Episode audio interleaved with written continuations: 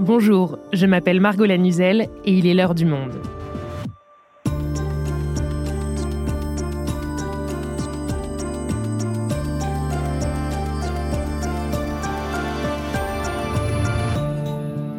Aujourd'hui, faut-il craindre le déclenchement d'une nouvelle guerre entre les deux Corées? Depuis le début de l'année, la Corée du Nord multiplie les provocations envers son voisin sud-coréen, rhétorique agressive, tirs répétés de missiles et rapprochement avec la Russie. Certes, les relations entre les deux sœurs ennemies se dégradent depuis plusieurs années, mais elles sont aujourd'hui au plus bas depuis des décennies.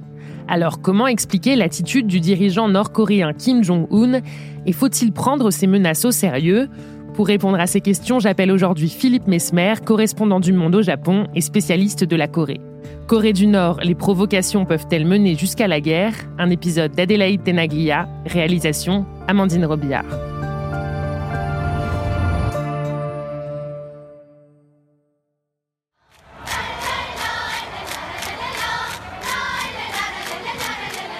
Seule équipe, un seul maillot, une seule bannière. Nous sommes le 10 février 2018 et l'équipe de Corée de hockey fait son entrée sur la patinoire des Jeux olympiques de Pyeongchang pour un des matchs les plus attendus de la compétition.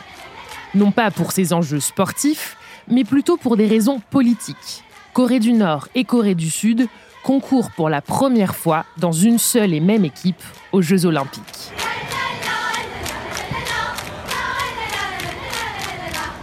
Dans les gradins, une armée de jeunes nord-coréennes souriantes encourage l'équipe unifiée.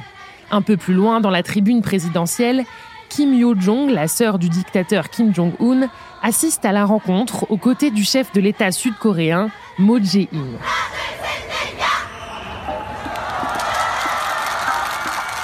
Un peu plus tôt dans la journée, ce dernier l'a reçu dans son bureau à la Maison Bleue, signe d'un indéniable réchauffement des relations entre les deux pays. Quelques mois plus tard, en septembre 2018, cet apaisement tant espéré semble se confirmer. Les chefs d'État des deux Corées se rencontrent à Pyongyang. C'est la première rencontre bilatérale entre les deux dirigeants coréens en plus de dix ans. Mais l'espoir d'un rapprochement fait long feu. Moins d'un an plus tard, les relations entre les deux pays se tendent à nouveau brusquement, et à partir de là, elles ne cesseront de se dégrader.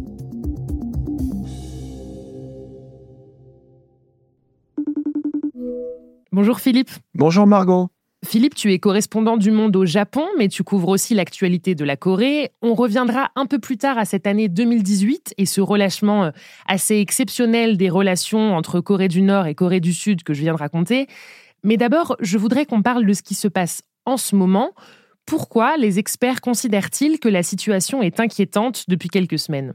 Eh bien, tu viens de le dire, les relations entre les deux pays se sont dégradées, on va dire une nouvelle fois depuis 2019. Mais cette dégradation s'accélère ces dernières semaines, voire ces derniers mois. Depuis le début 2024, la Corée du Nord multiplie ce que ses adversaires appellent des provocations. Il y a des essais de missiles et le 5 janvier, il y a eu des tirs d'artillerie près des îles sud-coréennes de Yongpyong, Bangyong et Daecheong.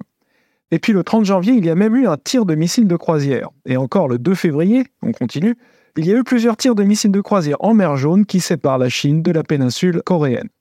Donc sur le plan militaire, la Corée du Nord multiplie les provocations. Et dans la rhétorique du chef de l'État Kim Jong-un aussi, le ton est plus agressif. On l'écoute lors d'un discours le 9 février dernier.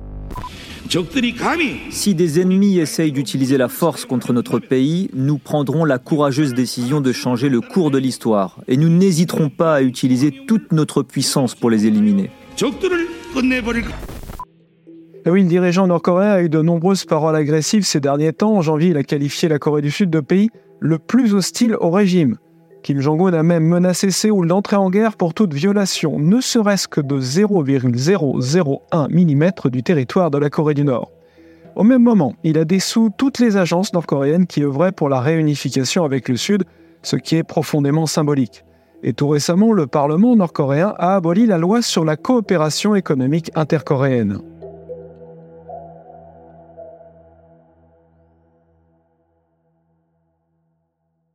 Mais tout ça, Philippe, à quel point ça constitue une vraie rupture? Parce qu'on a l'impression d'en entendre quand même régulièrement parler de ces provocations et aussi des tirs de missiles nord-coréens.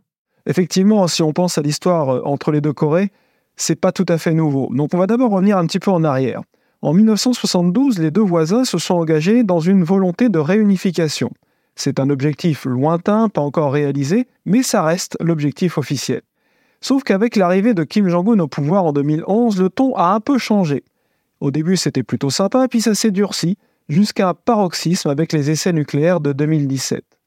Ensuite, il y a eu cette parenthèse de détente entre 2018 et 2019 avant de retrouver progressivement un haut niveau de tension. Donc c'est vrai qu'on entend parler de ces tensions depuis plutôt longtemps. Mais concrètement, qu'est-ce qui est différent ces derniers mois, ces dernières semaines? Alors ces derniers mois, c'est la fréquence des provocations qui semble avoir changé. Les tirs se sont intensifiés à partir de 2022 avec l'élection en Corée du Sud d'un nouveau président conservateur, Yoon Suk-yeol, qui avait promis pendant la campagne un durcissement du dialogue avec le Nord, et il a tenu parole. Et il s'est aussi progressivement rapproché des États-Unis et du Japon, qui sont les ennemis jurés de la Corée du Nord. Ça veut dire que cette hausse des tensions qu'on observe en ce moment, elle ne tient pas seulement à des paramètres euh, nord-coréens, mais aussi au contexte international. Absolument. Et de son côté, la Corée du Nord, elle, s'est rapprochée de la Chine et surtout de la Russie à partir du printemps 2022 et du début de la guerre en Ukraine. Car pour la Corée du Nord, la guerre en Ukraine est une aubaine. Dès le début, dès le lancement de l'invasion par Vladimir Poutine, Kim Jong-un a assuré le président russe de son soutien en affirmant que c'était une guerre légitime. Et depuis, eh c'est une véritable lune de miel entre les deux. Kim Jong-un est même allé en Russie en septembre 2023 après que la Corée du Nord a fourni des stocks d'obus et de missiles à la Russie. Il y a visité une base militaire et spatiale, et puis cette année, une visite de Poutine n'est pas exclue en Corée du Nord. Dans le même temps, la Russie a repris ses livraisons de pétrole raffiné à la Corée du Nord. Ces livraisons avaient été interrompues pendant la pandémie. Et puis, en parallèle, la Corée du Nord continue aussi son rapprochement avec la Chine. Donc, si je comprends bien, on a des relations diplomatiques totalement rompues entre les deux Corées et des tirs de missiles de plus en plus fréquents de Pyongyang. On a aussi d'un côté le Sud qui se rapproche des États-Unis et du Japon, et de l'autre le Nord qui se rapproche de la Russie et de la Chine. Tout ça ressemble étrangement à la guerre froide. Est-ce que c'est ça aussi qui inquiète les observateurs? Alors, sur le site 38 North, qui est spécialisé dans la Corée du Nord, il y a plusieurs experts qui s'inquiètent du regard des tensions ces derniers mois. Sur ce site, l'ancien cadre du département d'État américain, Robert Carlin, et l'expert nucléaire Siegfried Hecker n'hésitent pas à comparer la situation actuelle à celle de 1950, l'année du déclenchement de la guerre de Corée qui avait duré trois ans. Ils ont écrit d'ailleurs dans leur analyse comme son grand-père Kim Il-sung en 1950, Kim Jong-un a pris la décision stratégique de se lancer dans une guerre.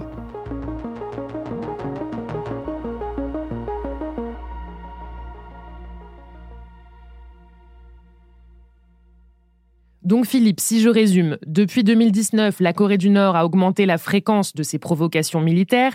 Ça s'est particulièrement intensifié en 2022 et de nouveau depuis le début de l'année 2024. Et pourtant, on l'a dit, en 2018, on avait observé un apaisement des tensions entre les deux Corées et même une interruption des démonstrations militaires de Pyongyang. Alors, qu'est-ce qu'il s'est passé entre les deux pour arriver à une telle situation aujourd'hui? Pour comprendre la situation actuelle, en fait, il faut revenir à 2017. Cette année-là, Pyongyang a testé pour la première fois des missiles balistiques intercontinentaux capables d'atteindre la quasi-totalité du globe et surtout les États-Unis. Ensuite, elle a fait trois essais nucléaires. Donc, dans ce contexte, il y a eu une escalade d'invectives entre Donald Trump et Kim Jong-un. Rappelez-vous des mots de Donald Trump, Fire and Fury. La Corée du Nord devrait arrêter de menacer les États-Unis, où ils se heurteront au feu et à la fureur, comme le monde ne l'a jamais vu. En réponse à ces provocations du Nord, il y a eu de très lourdes sanctions économiques qui ont été décidées par l'ONU contre la Corée du Nord. Et puis est arrivé le nouvel an 2018. Et là, dans son discours, Kim Jong-un a ouvert la porte à un dialogue avec son voisin du Sud en profitant de la proximité des Jeux Olympiques de Pyeongchang. C'est ce qu'on a évoqué au début de l'épisode. Donc à la suite de cette ouverture, il y a eu une rencontre donc entre les dirigeants coréens et il y a eu aussi un sommet historique qui a eu lieu à Singapour en juin 2018 entre Donald Trump et Kim Jong-un. C'était la première fois que les dirigeants américains et nord-coréens se rencontraient. Pourquoi? Eh bien, ils ont discuté de la dénucléarisation de la Corée du Nord. Et au final, cette année-là, en 2018, pour faciliter le dialogue, Américains et Sud-Coréens ont aussi suspendu leurs exercices militaires qui ont toujours tendance à agacer un peu Pyongyang les Coréens du Nord y voient une euh, répétition de l'invasion de leur territoire.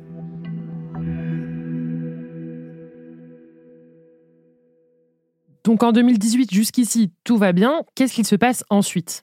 Alors ensuite, on arrive en début 2019 et là, il y a un deuxième sommet entre Donald Trump et Kim Jong-un. C'était à Hanoï en février 2019. Les objectifs sont les mêmes. Il s'agit de trouver le moyen de dénucléariser la Corée du Nord en échange d'une levée des sanctions. Mais ce sommet, il est mal préparé. Pyongyang veut une levée totale des sanctions, ce que refuse Donald Trump. Le sommet se conclut donc sur une absence d'accord et donc sur un échec. Seulement quelques mois plus tard, eh la Corée du Nord reprend ses tirs avec l'escalade que l'on connaît depuis. Donc ça veut dire que comme Kim Jong-un n'a pas obtenu le retrait des sanctions internationales contre la Corée du Nord par des voies diplomatiques, il tente euh, les menaces et la démonstration de force, c'est ça? Voilà, ces provocations ont en effet un double objectif. Le premier, c'est de faire pression pour obtenir un allègement des sanctions qui fragilise le pays économiquement.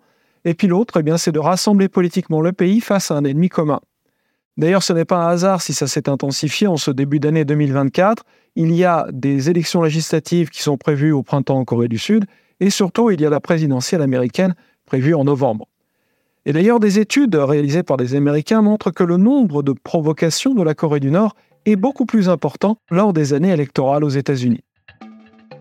Et quel serait justement le scénario idéal pour Kim Jong-un lors de ces deux élections, Philippe? Alors en Corée du Sud, il préférerait a priori voir gagner les progressistes qui sont plus ouverts au dialogue. Aux États-Unis, eh bien, il tape sur une victoire de Donald Trump pour réamorcer un dialogue avec lui et donc obtenir une possible levée des sanctions.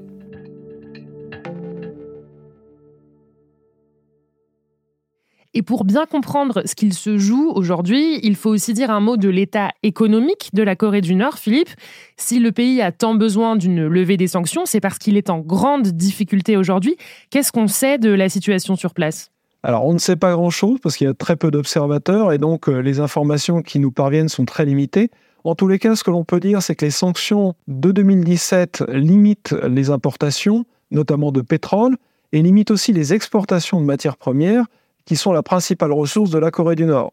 Ensuite, la Corée du Nord vient de subir une très grosse crise avec la pandémie de Covid, car elle s'est totalement fermée, ce qui l'a privé de l'aide de la Chine notamment.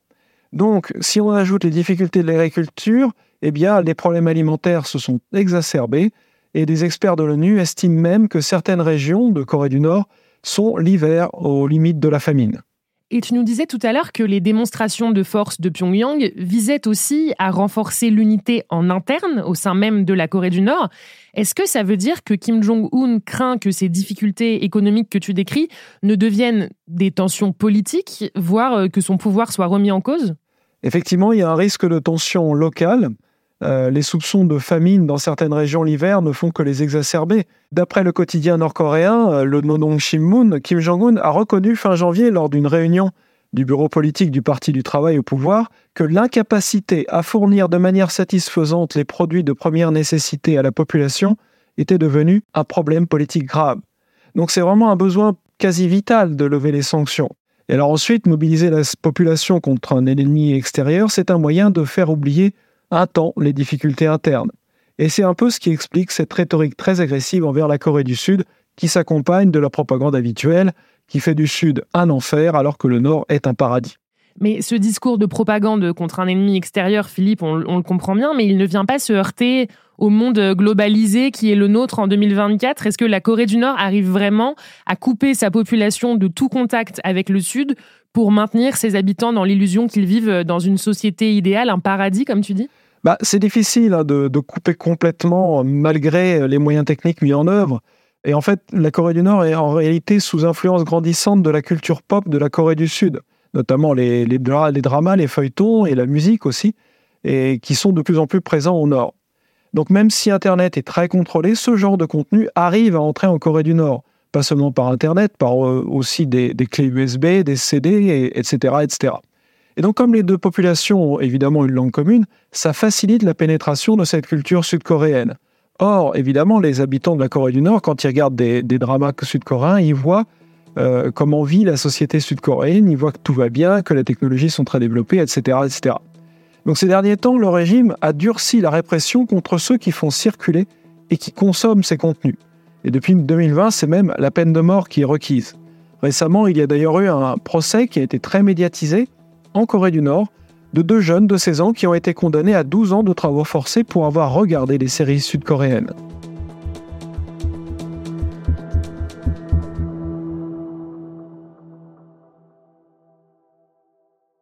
Philippe, maintenant qu'on a compris les raisons de cette escalade des tensions entre les deux Corées, je voudrais qu'on se repose la question de la possibilité d'une guerre. Tu nous as dit que le principal objectif des démonstrations de force de Pyongyang, c'était de faire pression pour obtenir une levée des sanctions.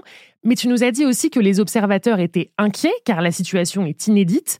Alors, faut-il craindre un nouveau conflit entre Séoul et Pyongyang? Il y a toujours un risque, mais il est mesuré parce que le régime nord-coréen, au fond, n'a pas grand intérêt à se lancer dans une guerre totale qui pourrait signifier sa disparition. Mais ça n'exclut pas le risque de sérieux accrochages comme ce fut le cas à Yongpyong en 2010. Cette île sud-coréenne est située à 12 km des côtes nord-coréennes et elle vit au rythme des tirs du régime de Pyongyang.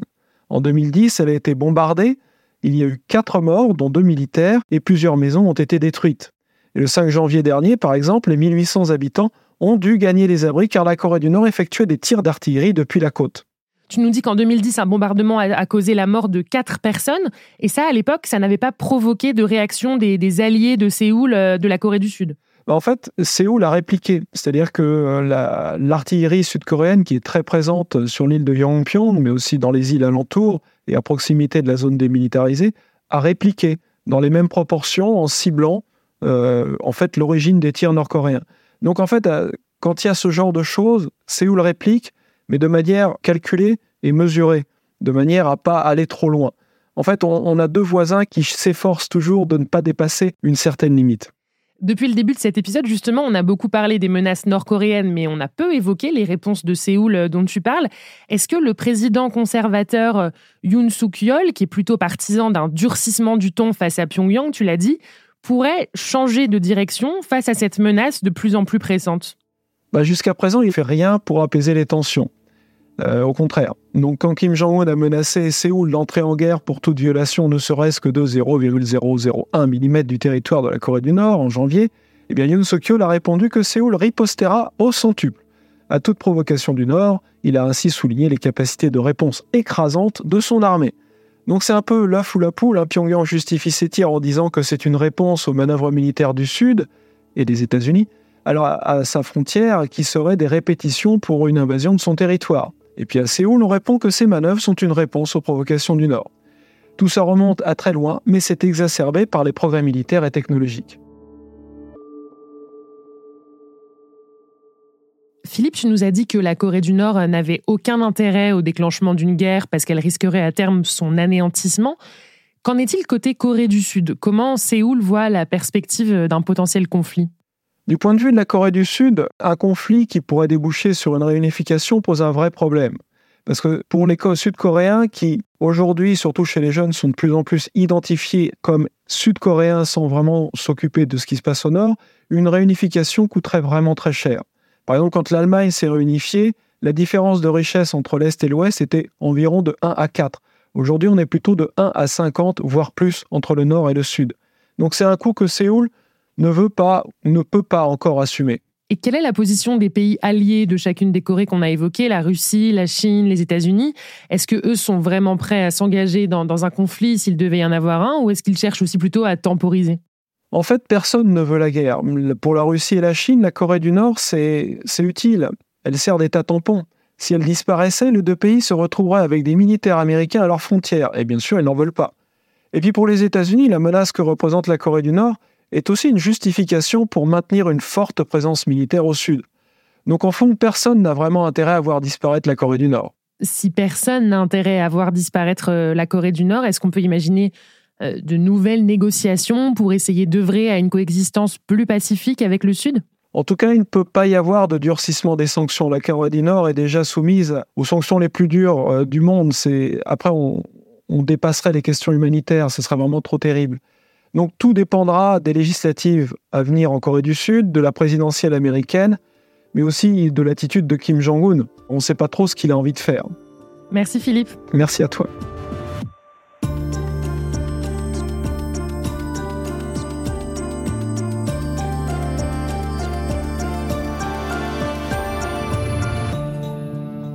Pour suivre l'évolution de la situation en Corée, n'hésitez pas à consulter les articles de Philippe Mesmer sur notre site à la rubrique internationale. Et avant de nous quitter, un petit mot pour vous rappeler que nous existons grâce à votre soutien, alors n'hésitez pas non plus à cliquer sur le lien dans la description ou à vous rendre sur abopodcast.lemonde.fr pour profiter de notre offre spéciale destinée aux auditeurs et aux auditrices de l'heure du monde, un mois d'accès gratuit à l'ensemble de nos contenus. L'heure du monde est votre podcast quotidien d'actualité à retrouver tous les matins du lundi au vendredi. Merci de votre fidélité et à bientôt.